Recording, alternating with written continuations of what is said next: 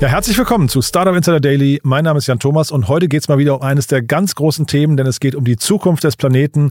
Ihr wisst ja, der Begriff ESG kursiert gerade quasi durch alle Medien, ist in aller Munde und das auch aus gutem Grund. Warum das so ist, erklärt euch gleich Wladimir Nikoluk. Er ist der Gründer und CEO von Atlas Metrics, ein Unternehmen, das gerade 5,2 Millionen Euro eingesammelt hat im Rahmen seiner Seed-Runde. Ein spannendes Thema, denn es geht genau um ESG-Kriterien, es geht aber auch um, ja, ich finde, sehr, sehr coole Netzwerkeffekte. Deswegen, wir hatten ein tolles Gespräch, auf das ihr euch jetzt freuen könnt. Hier kommt Wladimir Nikoluk, Gründer und CEO von Atlas Metrics. Startup Insider Daily. Interview. Ja, dann freue ich mich sehr. Ich bin verbunden mit Wladimir Nikoluk. Er ist Gründer und CEO von Atlas Metrics. Hallo Wladimir.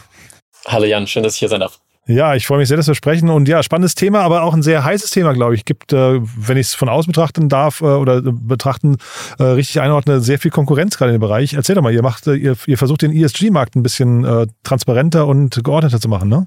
Genau. Also wir leben ja in einer Zeit, wo wir einfach unsere Wirtschaftsaktivitäten einfach stark aktualisieren müssen, nicht nur finanzielle Performance zu messen, sondern auch die nicht finanzielle Performance, also die sozialen und Umwelt-KPIs. Und da gibt es auf der einen Seite viel äh, Regulierung, die kommt, auf der anderen Seite einfach Kunden und Investoren, die das einfach wissen möchten von Unternehmen. Und deswegen haben wir einfach diese tiefgreifenden Änderungen jetzt in der Volkswirtschaft, wo hunderte, tausende von Unternehmen in den nächsten Jahren zum ersten Mal diese nicht finanziellen KPIs berechnen müssen. Und da ist Atlas eine der, äh, der Lösungen, die sich diesem Problem annimmt. Erklär mal genauer, wie das funktioniert. Ne? Also ich meine, den finanziellen Teil äh, in Bilanz und so weiter kann sich, glaube ich, jeder vorstellen. Den nicht finanziellen ähm, ist sehr abstrakt noch, ne? Genau, also und es ist auch ein Blumenstrauß in verschiedenen Themen. Also wenn man sich ESG anguckt, dann sind da Themen drin wie zum Beispiel ähm, Greenhouse Gas Emissions, da ist ähm, Verschmutzung, äh, Wasserverbrauch, da ist aber auch die Gender Pay Gap drin, ähm, Datensicherheit, Arbeitssicherheit, äh, Menschenrechte, äh, Risiko der Kinderarbeit. Also wirklich ein Blumenstrauß von Themen, der im Prinzip die Metafrage hat, ob man ein verantwortungsbewusster Corporate Citizen im Prinzip ist. okay.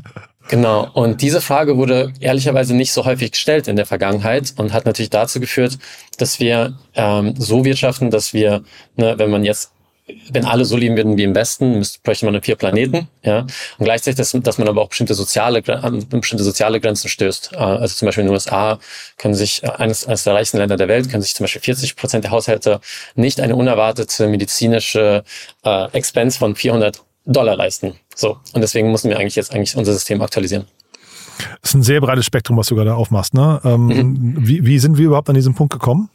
Also wir haben auf der einen Seite natürlich die Notwendigkeit, klar, unsere Volkswirtschaft hat äh, über, über lange Jahre gut funktioniert, über Jahrzehnte, aber natürlich kommen jetzt bestimmte planetare und soziale Grenzen. Und gleichzeitig ähm, haben wir jetzt so eine Art Erwachen auch äh, auf der regulatorischen Seite, vor allem auf der EU-Ebene, dauert es ungefähr so zehn Jahre, bis ein Gesetz kommt und in den nächsten drei Jahren kommen zeitgleich drei riesige Gesetze, also nämlich mhm. das SFDA, die EU-Taxonomie und das CSRD, und treffen zeitgleich eigentlich ein.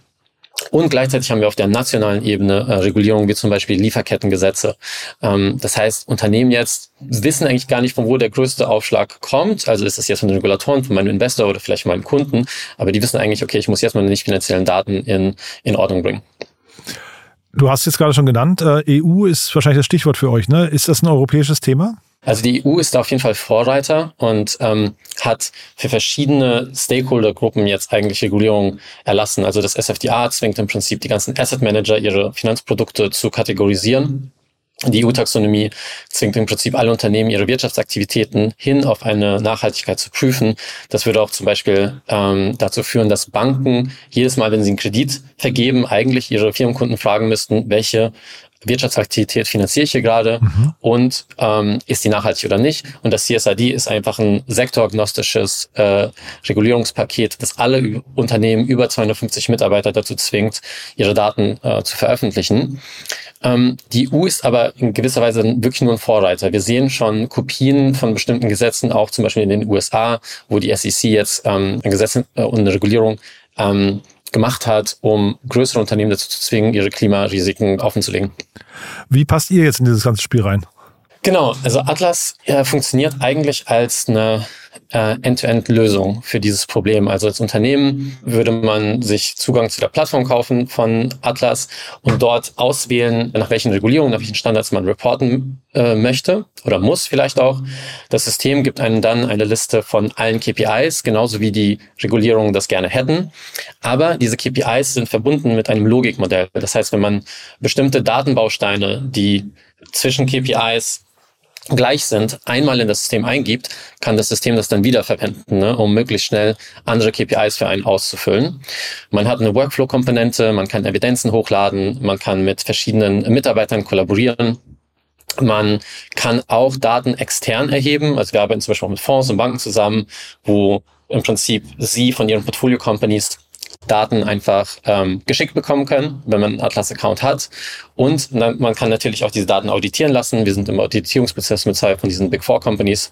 Und gleichzeitig kann man dann auch die Daten publizieren. Also es gibt eine sogenannte Microsite, ähm, wo die Daten dann compliant mit verschiedenen Regulierungen oder Standards aufbereitet werden. Deswegen, also man macht einmal quasi diese Partnerschaft mit Atlas und hat damit im Prinzip end-to-end dieses nicht finanzielle Accounting-Problem gelöst. Für die Einordnung, Unternehmen welcher Größenordnung sind das, bei denen es bei euch losgeht?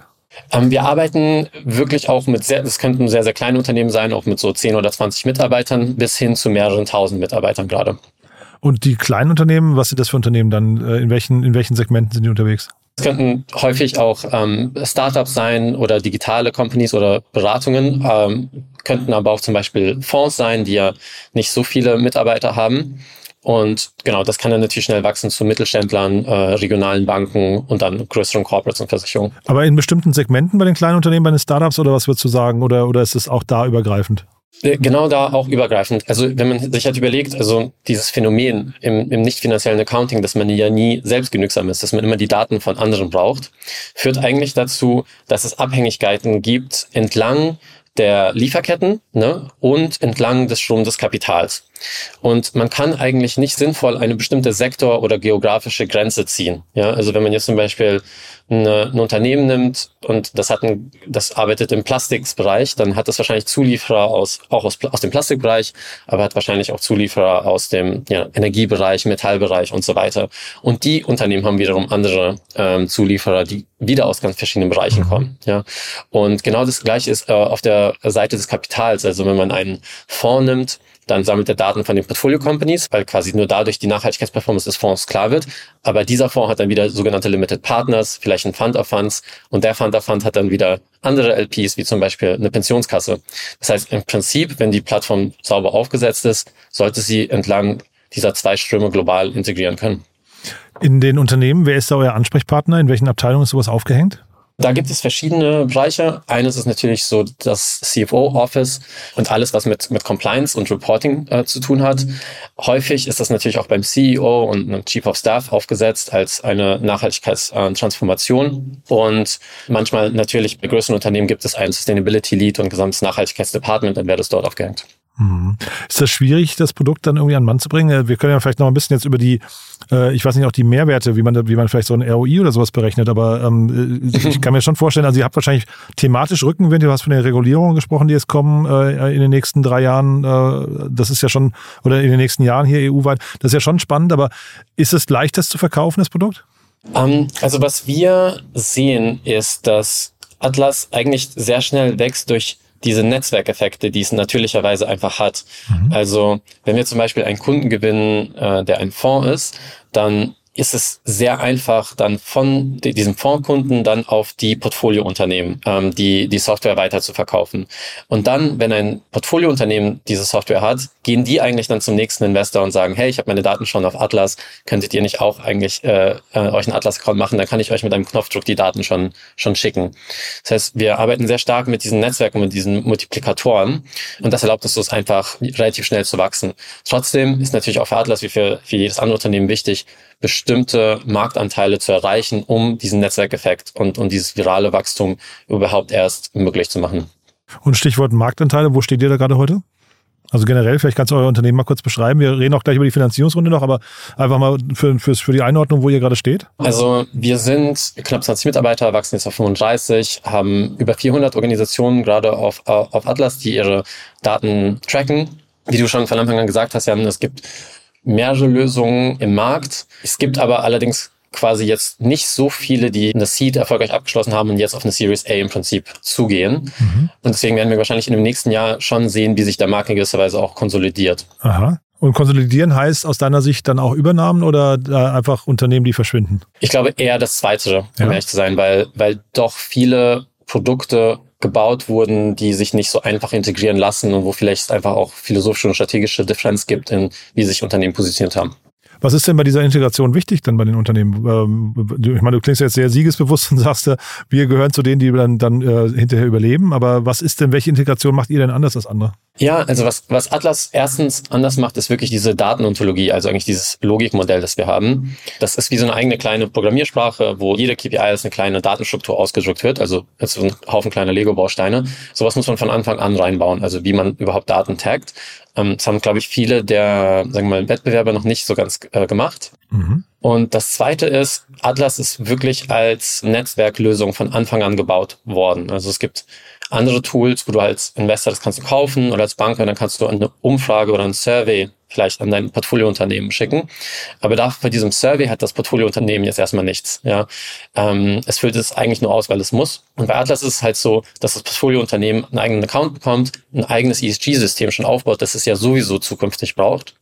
Und dann einen Teil dieser Daten zugänglich macht zu verschiedenen Stakeholdern. Und damit erhöhen wir signifikant die Akzeptanz der Software, ähm, aber auch die Datenqualität. Und wenn sich jetzt jemand, ähm, ich sag mal, diesem äh, von dir gerade beschriebenen Netzwerkeffekt verwehren würde, wenn jemand sagt, ich mache da nicht mit, ich möchte möchte diesen Account gar nicht, äh, bricht dadurch dann äh, bei euch irgendwie ein Teil weg oder wie oder oder könnt ihr das anderweitig kompensieren? Man kann auch Daten schätzen. Wir helfen bei der sogenannten Imputation von, von bestimmten KPIs. Und gleichzeitig kann man auch, wenn man jetzt Daten an jemanden schicken würde, der vielleicht nicht auf Atlas ist, könnte man die Microsite nutzen dafür. Also man kann Daten einfach öffentlich machen oder quasi Passwort protected an bestimmte Stakeholder veröffentlichen. Genau. Mhm. Spannend. Wir sprechen vor dem Hintergrund von einer Finanzierungsrunde. Die klingt stattlich. Ne? Vielleicht magst du es mal kurz durchführen. Also die Seed-Runde wurde von B2 Venture und Cherry angeführt aus unserer Sicht wirklich zwei sehr, sehr gute Early-Stage-Fonds, die Atlas in verschiedenen strategischen Bereichen und, und bei der Entwicklung des Unternehmens insgesamt einfach gut unterstützen können. Ähm, gleichzeitig wird die Finanzierungsrunde auch flankiert von weiteren sehr wichtigen Investoren, also Via Ventures und, und äh, Redstone, die repräsentieren im Prinzip die ganze Volksbankengruppe, die natürlich für uns ein sehr wichtiger Wachstumskanal ist weil regionale Banken und deren Firmenkunden auch berichten müssen und in, von unserer Software auch natürlich sehr stark profitieren können. Gleichzeitig haben wir Revos Capital auch in der Runde, die natürlich diesen ganzen Schritt in Richtung äh, Real Estate nochmal vereinfachen würden. Und nebenbei natürlich noch äh, strategische Angel-Investoren, die ja verschiedene Aufgabenbereiche und Expertenbereiche abdecken. Und es klang jetzt gerade bei dir schon so durch, als seid ihr trotzdem quasi schon auf dem Sprung zur Series A, ja? Ähm, also jetzt erstmal Produkt bauen okay. und auf jeden Fall das Team hochheiern. Ich glaube, Fundraising, das glaube ich weiß jeder, ist etwas, das natürlich auch viel Zeit und Aufmerksamkeit in Anspruch nimmt. Wir freuen uns jetzt einfach erstmal über die ganzen Partnerschaften und, und das Potenzial, das einfach da ist. Von den existierenden Kunden wissen wir sehr genau, was eigentlich gebraucht wird. Ähm, und wir wissen auch, dass da die Regulierungswelle natürlich in ihrer Intensität signifikant steigen wird äh, bis Ende des Jahres und Anfang nächsten Jahres. Und bis dahin wollen wir wirklich, dass Atlas eine komplett skalierbare äh, End-to-End-Lösung ist, ja, inklusive auch Carbon Accounting, inklusive äh, EU-Taxonomieprüfung und so weiter. Dieses ganze Thema Mund-zu-Mund-Propaganda oder Netzwerk, Netzwerkeffekte bei euch, ist das eine Sache, die man sich vielleicht auch in anderen Bereichen vorstellen könnte? Also gibt es da, gibt's da quasi Learnings, die du teilen kannst? Weil das klingt ja fast so, als müsst, müsstet ihr gar kein Marketing machen, ne? Marketing ist natürlich schon sehr, sehr wichtig für uns sein, vor allem an diesem Punkt, wenn man einen neuen Markt betritt und eine gewisse Autorität, ein gewisses Vertrauen aufbauen muss. Es ist natürlich wichtig, sich vor Augen zu führen, dass das ja alles ein Compliance-Game ist und, und das ist natürlich sehr wichtig, dass Unternehmen das Gefühl haben, dass sie damit äh, einem Partner zusammenarbeiten, der wirklich weiß, was da zu tun ist. Aber ja, aber eigentlich ist unser Ziel natürlich schon, dass wir die bestehenden Netzwerke ausnutzen und im Prinzip die, ja, die, die, die Tatsache ausnutzen, dass jeder der existierenden User immer Daten von anderen Usern braucht. Und wir wollen ihnen es so einfach wie möglich machen, diese, mit, sich mit diesen Usern in Verbindung zu setzen und auf die Plattform einzuladen. Ja, nee, finde ich schon spannend. Wahrscheinlich das Thema Marke ist für euch wahrscheinlich auch sehr relevant, ne? Absolut. Es ist wirklich wichtig für uns, dass Atlas für ja einen wirklichen Premium-Service steht, dem man, dem man vertrauen kann und wo sich Unternehmen auch wohlfühlen, dass sie mit uns durch den, ja, man kann es fast, an, fast gar nicht anders sagen, diesen Dschungel von verschiedenen ESG-Standards und Regulierungen, dass sie da sinnvoll durchgeführt werden. Und das ist halt vor allem wichtig, weil wenn man sich wirklich mit ESG ein bisschen befasst, merkt man, das ist gar nicht so hundertprozentig klar definiert, wie man das vielleicht aus anderen Bereichen, vielleicht auch dem finanziellen Accounting kennt. Und gleichzeitig, also wenn wir zum Beispiel ein großes Regulierungspaket nehmen, die EU-Taxonomie, die hat sechs äh, Umweltziele und davon sind nur zwei bis jetzt publiziert, äh, die anderen vier noch nicht. Und gleichzeitig müssen sich jetzt viele Unternehmen schon vorbereiten auf die, auf das Reporting gegen diese, gegen diesen Standard. Mhm. Das heißt, da suchen Unternehmen nicht nur eine zuverlässige, sagen wir, Softwarelösung, sondern einfach auch ein Set von Expertise, wo dieser Dienstleister im Prinzip auch die Regulierung richtig interpretieren kann, auch wenn sie nicht final publiziert ist. Und sag mal, also wir hatten jetzt gerade noch nicht erwähnt, ne, 5,2 Millionen Euro eingesammelt. Ähm, mein Verständnis ist immer solche VCs wie Cherry Ventures und äh, B2 Ventures. Äh, wahrscheinlich habt ihr jetzt genau diese Phase mitbekommen, wo sie sich umbenannt haben, ne? von äh, Brains to Ventures oder B2V äh, zu, zu B2 Ventures. Muss man sich noch dran gewöhnen.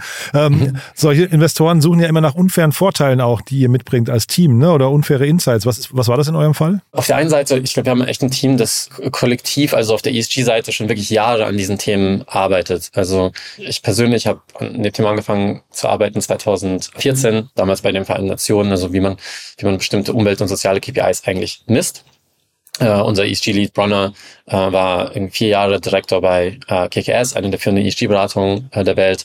Dan war bei Root 2, eine der führenden Impact-Modellierungsagenturen. Das heißt, wir haben da echt sehr viel sehr tiefe Expertise in, in ESG und sind da jetzt nicht reingegangen, nur weil es irgendwie ein großer Markt ist. Mhm. Ähm, und auf der anderen Seite bringen wir mit dem Engineering-Team und dem Produktteam, ähm, haben wir mit unserem CTO, mit unserem Head of Product kollektiv über irgendwie 25 Jahre Erfahrung in wirklich der Entwicklung von ähm, sehr komplexen Datenprodukten. Und ich glaube, diese Kombination aus, aus, aus Produktexzellenz und auch sehr, sehr tiefer ESG-Expertise wurde als unfairer ähm, Vorteil gesehen. Cool.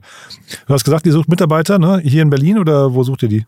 Genau, äh, wir sind eine Remote First Company. Wir hiren aber sehr, sehr gerne in, in Berlin, haben auch ein schönes Office und genau, freuen uns da äh, über Zuwachs. Deswegen, ähm, wer das hört und wer insgesamt die Mission von Atlas spannend findet, ähm, den kann ich wärmstens empfehlen, auf unsere Website zu gehen. Da sind einige Stellen ausgeschrieben und sich, und sich bei uns zu bewerben. Wir, wir, wir freuen uns.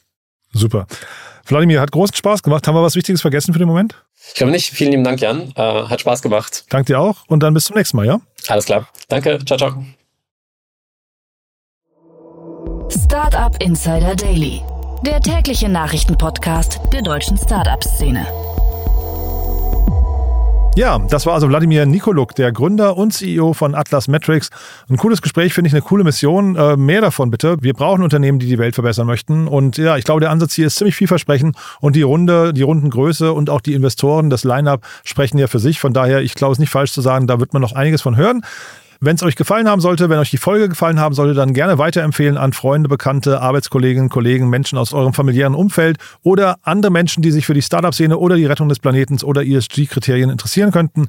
Dafür schon mal vielen, vielen Dank an euch. Ansonsten euch erstmal einen wunderschönen Tag und nicht vergessen, wir haben jetzt einen wunderbaren Newsletter zum Thema Investments und Exits. Das heißt, wenn euch Finanzierungsrunden interessieren, wenn ihr da gerne up to date bleiben möchtet, dann gerne bei uns auf der Webseite vorbeischauen unter www.startupinsider.de und dort dann auf den Bereich Newsletter klicken. Ihr wisst ja, wir haben einen Thema täglichen Newsletter, der ist sowieso spitze, den kann ich euch auch nur empfehlen, wenn euch die Startup-Szene interessiert. Aber wir haben jetzt auch nochmal einen extra Newsletter für Finanzierungsrunden und Exits und so weiter, der zweimal in der Woche kommt, vielleicht später auch mal öfters, mal schauen.